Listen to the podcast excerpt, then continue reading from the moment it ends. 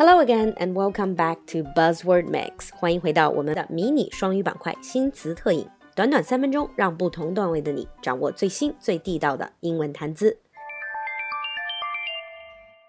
In today's Buzzword Mix, our buzzword is gig economy.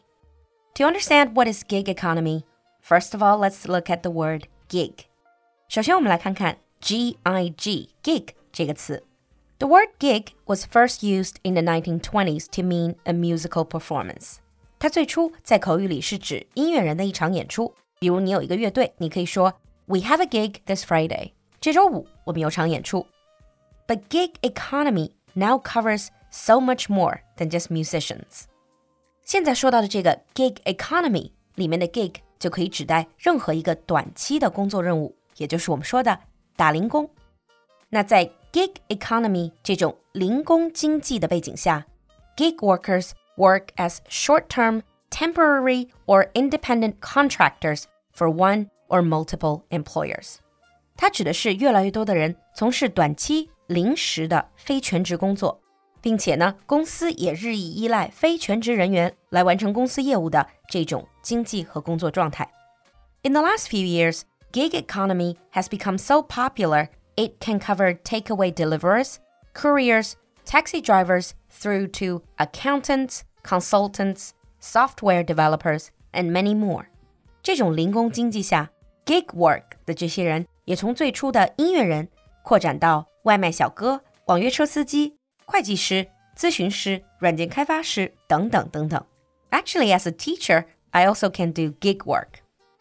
Typically, workers in the gig economy will find jobs by plugging into websites and smartphone apps and signing up for what they want to do.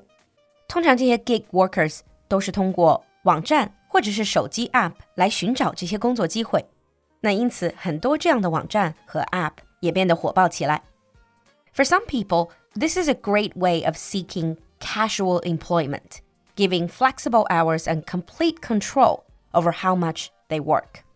It's very popular with students and others who want to casually support their income. 那对于学生党或者是其他想随便挣点零花钱的人来说，这种 gig work 就是再适合不过了。When you talk about gig economy, gig work, and gig workers, you might also compare it to part-time work. 兼职，他们通常比零工更稳定，一般会有固定的合同。Or self-employed，自雇人士。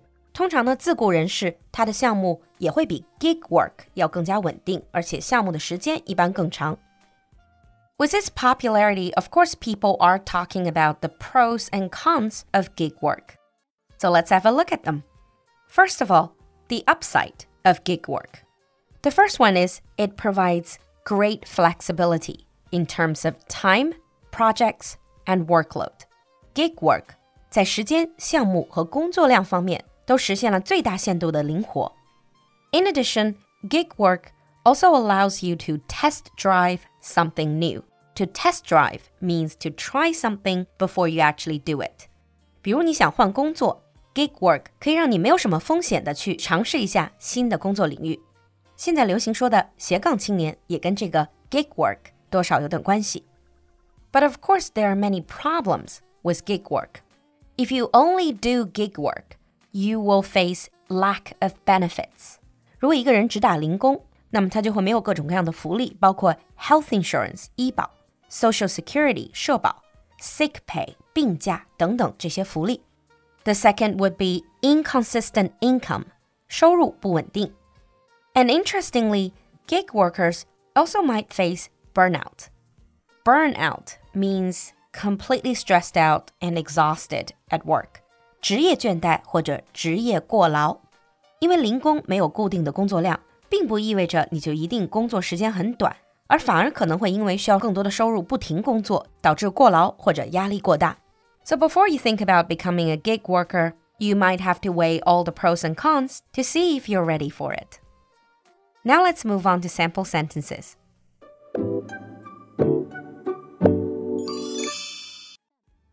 Sample 1 Gig workers are paid for short term tasks and don't have conventional contracts of employment. Gig workers are paid for short term tasks and don't have conventional contracts of employment. Sample 2. Even with all the advantages, the gig economy isn't really for everyone. Even with all the advantages, the gig economy isn't really for everyone. 你听懂了吗？ 赶快关注我们的公众号“露露的英文小酒馆”来获取更多扩展内容。So, do you want to be a gig worker?